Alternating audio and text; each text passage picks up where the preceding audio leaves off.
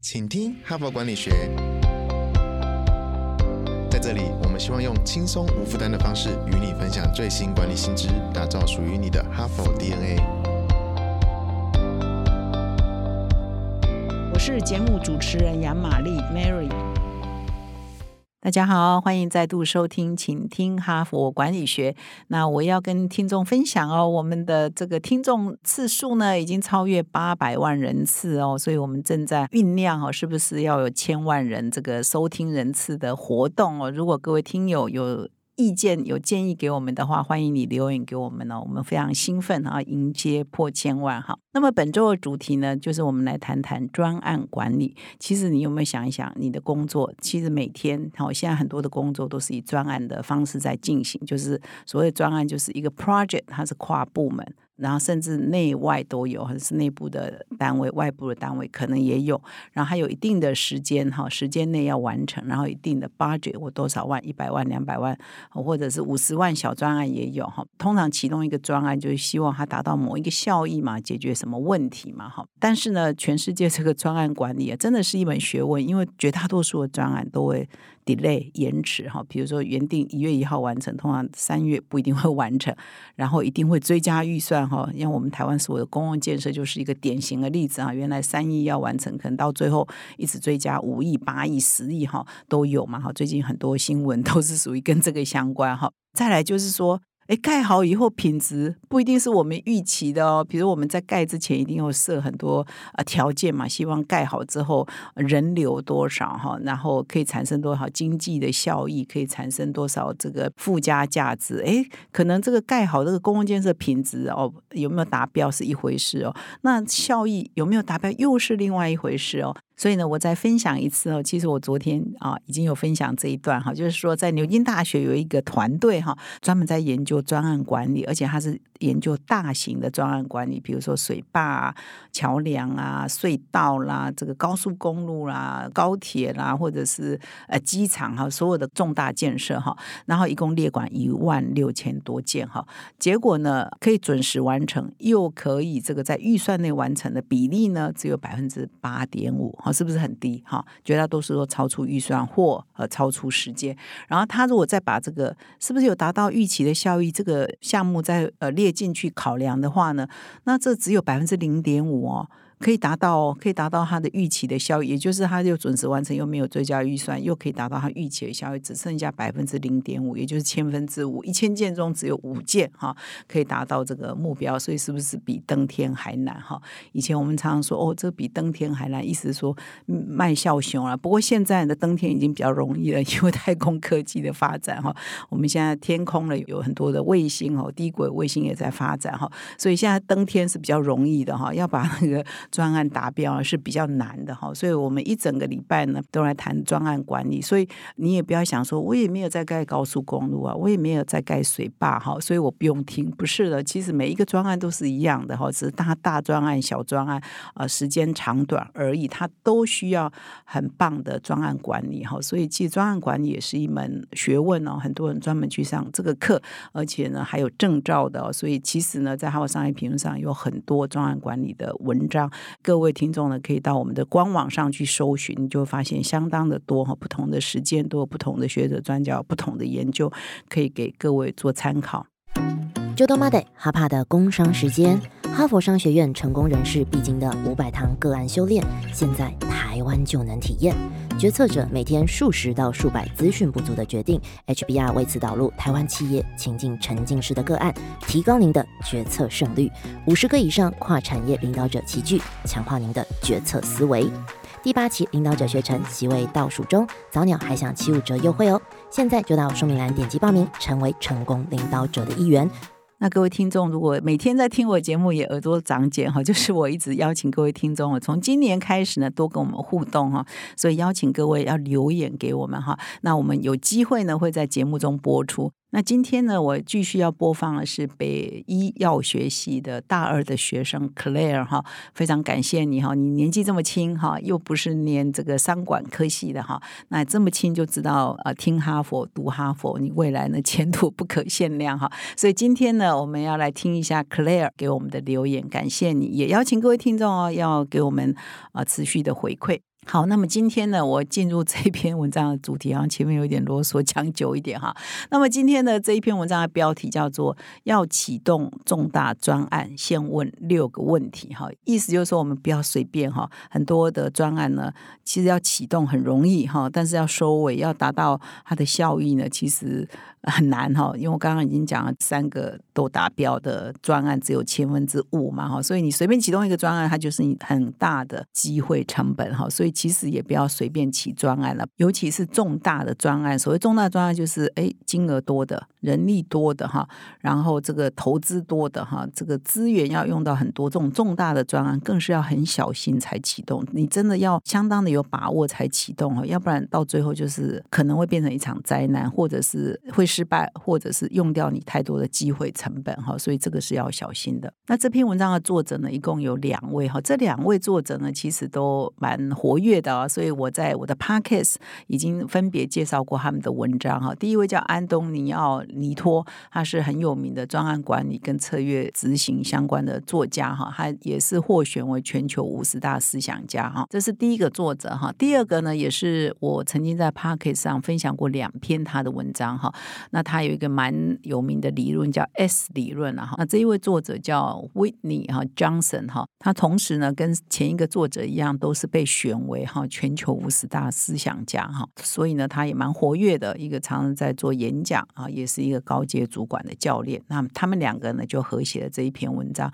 要启动重大专案，先问六个问题哈。那文章一开头就指出了哈，启动专案的 timing 哈，永远呢是一个学问哈。那很多专案呢都是太早启动了，所以很快就夭折哈，或者它 timing 是不对的哈。所以如何选中 timing 呢，真的是一个很有学问哈。可能呢，有时候也不是有严谨的 SOP 就可以帮你做决定，所以你还是要做一些 research，还有跟你的判断都有关哈。那他这边举一个例子哈，就是说 Google Glass 哈，它第一次出现哈，智慧型眼镜哈，我们。常 应该各位听众都有看过嘛，或者是在店面有试戴过哈。那 Google Glass 呢？第一次推出呢是在二零一三年的四月十五日哈，但是它第一批呢，二零一五年就停产了哈。那么在他写这一篇文章之前呢，其实 Google Glass 都还没有很大规模的突破了哈，所以就表示说，他启动这个专案 Google Glass 这个智慧眼镜的这个时机呢，timing 呢，嗯，应该是不是很对的哈。那这里呢又举了另外一个例子是 iPhone 哈，大家都知道 iPhone 是二零零七年才出炉的嘛，才上市的哈。但是呢，iPhone 呢，第一个向这个 Steve Jobs 呢提出，哎，要做一个智慧型手机这个概念呢，实际上是二零零一年哦，就有人呢去跟贾博士提这个概念哈，那认为说这个是获利会非常高，而且成长非常快的产业哈的一个 category 哈一个领域哈，但是那个时候贾博士哦没有马上就 take。就是采取这个建议哈，贾伯斯呢那个时候就说他要把他的那个年代哈，二零零一年哈，iPad 还没出来多久，iTunes 啊也才在蓬勃发展，所以他那个时候说，我们公司 iPhone 的策略就是一个啊，要促进 iTunes 的成长，一个呢是要巩固 iPad 作为听音乐的 device 啊，最重要的 device 取代以前的随身听嘛哈。但是呢，虽然是这样，他没有立刻大规模投入这个智慧型手机的研发，但是他那个时候就开始说，哎。有一组工程师，好一小撮人，一小撮预算，开始进去研究这个智慧型手机的概念。那开始呢，做一些原型哈，并且呢，跟一些电信公司呢有一些合作与互动哈。所以，二零零一年之后到二零零四年呢，经过这小规模的前期的研究跟测试，跟电信公司的合作沟通之后呢，他二零零四年才正式哈启动这个智慧型手机的专案哈。所以呢，又等了三年哈。所以意思。说从这两个例子可以看出来，就是其实公司的资源再大的公司也都是有限的，资源呢也都是很稀少的哈。所以在决定呢要投入什么专案之前呢，一定要做一些比较审慎的评估。当然呢，以上所举的 Google Glass 跟 iPhone 哈是啊后见之明哈，因为我们从他现在是不是有成功哈去推论说啊，他当初可能在决定之后做专案，或许有哪些可以检讨跟反省的地方。所以呢，我们做决策企业都是很当下的哈，所以这个后见。见之明，只是说，呃，学者呢在事后去整理一些啊，有一些什么呃 know how 或者有一些诀窍哈，跟各位听众做分享，跟读者做分享哈。那么这两个作者呢，就把这个很多他们从很多专案的成败哈，就去研究说，诶，那你在专案执行的过程成败有很多很多的 know how 嘛？可是专案启动之前，你决定要启动什么专案，诶，这也是一个 know how 哦，就是。我要做这个还是不做这个？哎，要怎么做决策？哈，这件事情呢，也是有一个，比如学术上或学理上的一个架构哈。所以这两个学者呢，就企图的来提出这个决定专案前的这个架构跟思绪，你应该考虑些什么？所以这个文章的标题就很直白嘛，哈，六大关键问题，你要启动专案前先问这六个问题嘛，哈。那这六个问题是什么呢？第一个就是说，其实我们做很多 project 之前，可能都要问类似的问。题啊，所以可能他提出来，你会觉得哎，这个老生常谈，但是他已经把它整理为一到六哈，还是蛮值得成为一个架构，可以给我们作为每次要启动专案前，哎，我先把这个 checklist 检查一遍，我们有没有做到嘛？哈，有没有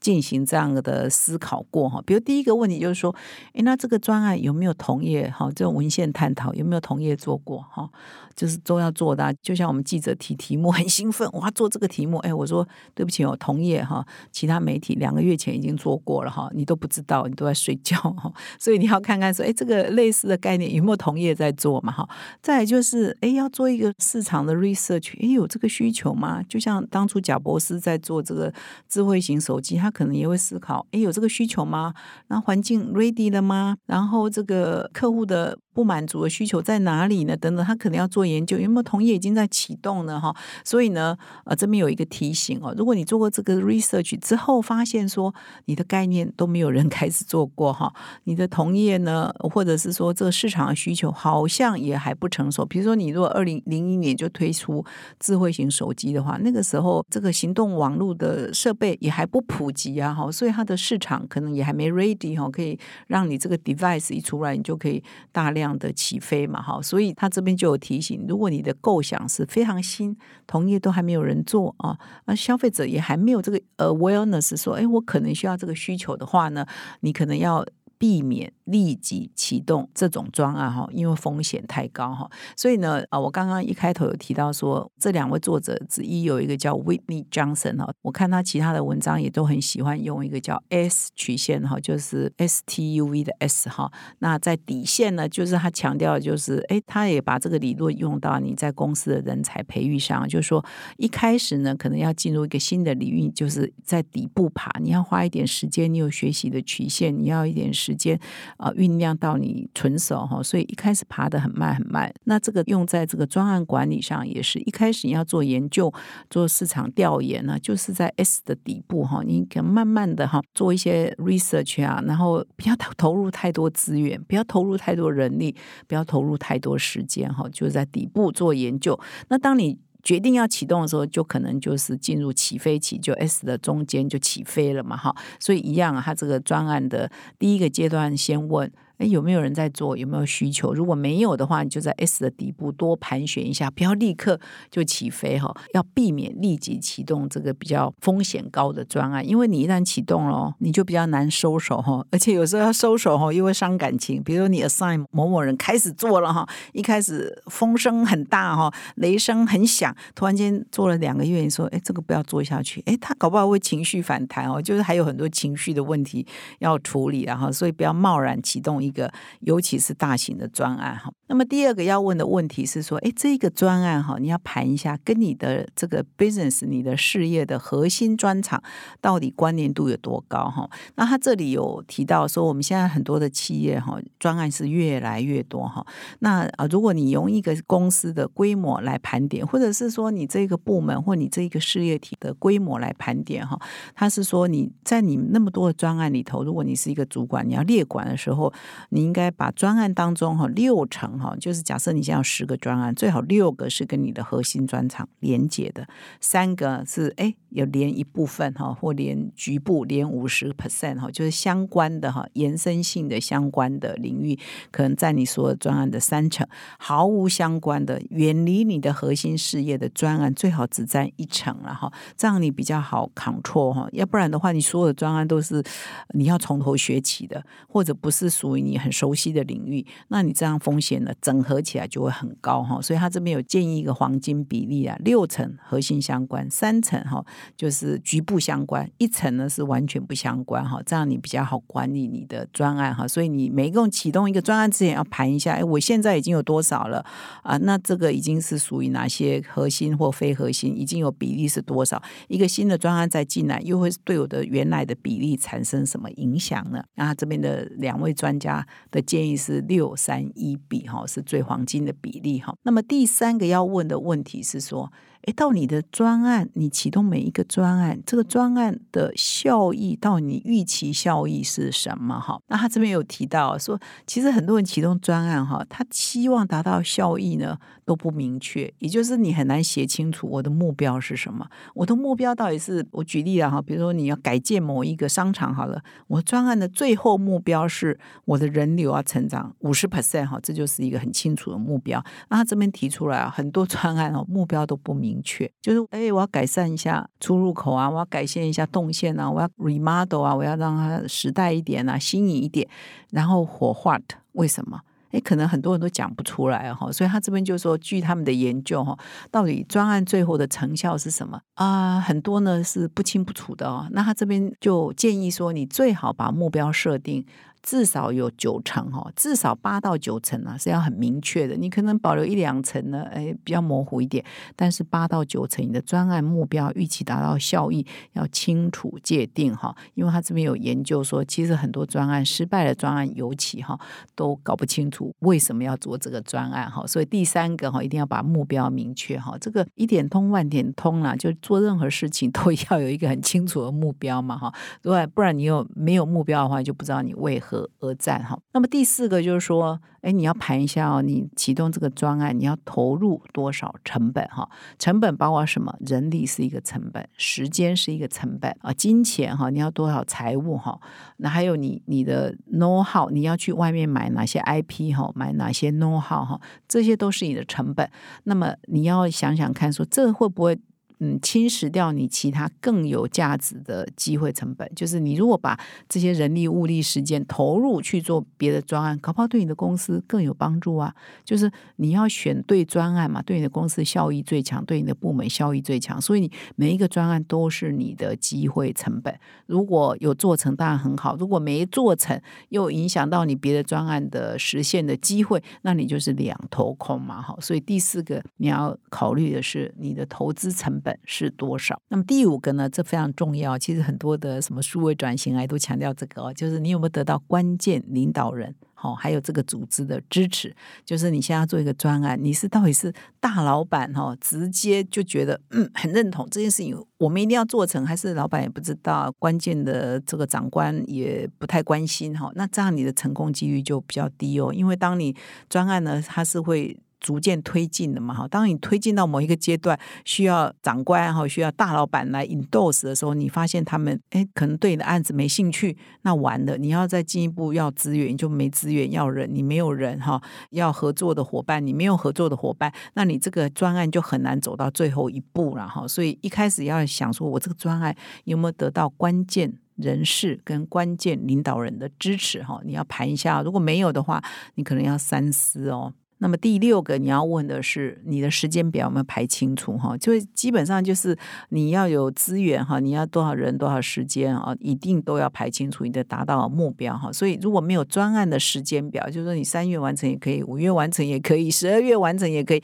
那这个就很难做 PM 嘛哈。所以时间表怎么排才是合理的工作计划，这个也一定要呃事先就决定哈。这篇文章的最后一段呢，有其中有一句话，我觉得蛮有意思的。他就说，终止专案的最佳时间，就是在它展开之前，哈。就是说，你最好呢，就是先想清楚才开始做了哈。如果想不清楚呢，你就把它终止比较好。你不要呢迷迷糊糊的、不清不楚的就开启了一个专案，开启了一个专案要让它终止呢，没有那么容易。明天呢，我要分享的一篇文章啊，就是谈到类似的概念哈，就是专案一旦启动哦，即使你发现它不太妙了。也很难被终止哦，因为有很多的因素哈，要终止其实更困难哈。所以他就说，你在启动一个专案之前，最好先想清楚，没想清楚六个问题没有具体答案之前啊，你就先不要启动哈，这是比较好的解决方式哈。那么以上呢是今天的分享，那么接下来呢，在节目的最后，我们来进一段北医药学系哈非常年轻的学生，大二学生 Claire 给我们的留言，感谢你。嗨，Mary，你好，我是 Claire，我是一名正在就读北医药学系的大二学生。会想要了解管理学这个领域，是因为我之前有修过学校的一门课程《管理学入门》，后来就发现其实管理学是蛮有趣的一门课，所以之后就选择了请听哈佛管理学这个 podcast 来学习。那我想听这个 podcast 对我来讲有主要两个帮助，第一个最直接的帮助是可以比较容易的去理解。嗯，管理学的一些知识，因为像如果是直接阅读哈佛商业评论，就会觉得有些好像有点太艰涩啊，或者是说不确定到底自己适不适合阅读。但是借由可能那个现在的 podcast 会有标题，那就可以知道说，哎，这个是不是自己想要看的？然后借由 Mary 姐的解释，然后会举例说明，就会让自己更容易去理解。那第二个的好处是，我发现其实管理学它并不是只有在组织管理的部分，让我了解到其实个人管理也是很重要的一部分。像是我觉得认识自己和呃走到自己的热情，当初的这一系列，就会让我发现，呃，其实对于学学生的我们来讲是非常有帮助的。那目前我觉得最棒的一集是邀请三位忠实的听众，然后当主持人，然后采访他们。因为以往可能就是邀请到是专家，就觉得好像是不是离我们有点遥远。但是借由就是由听众去问问题的话，好像问到的问题就可以更贴近生活。那也希望祝您新年快乐，新的一年一切顺利，谢谢。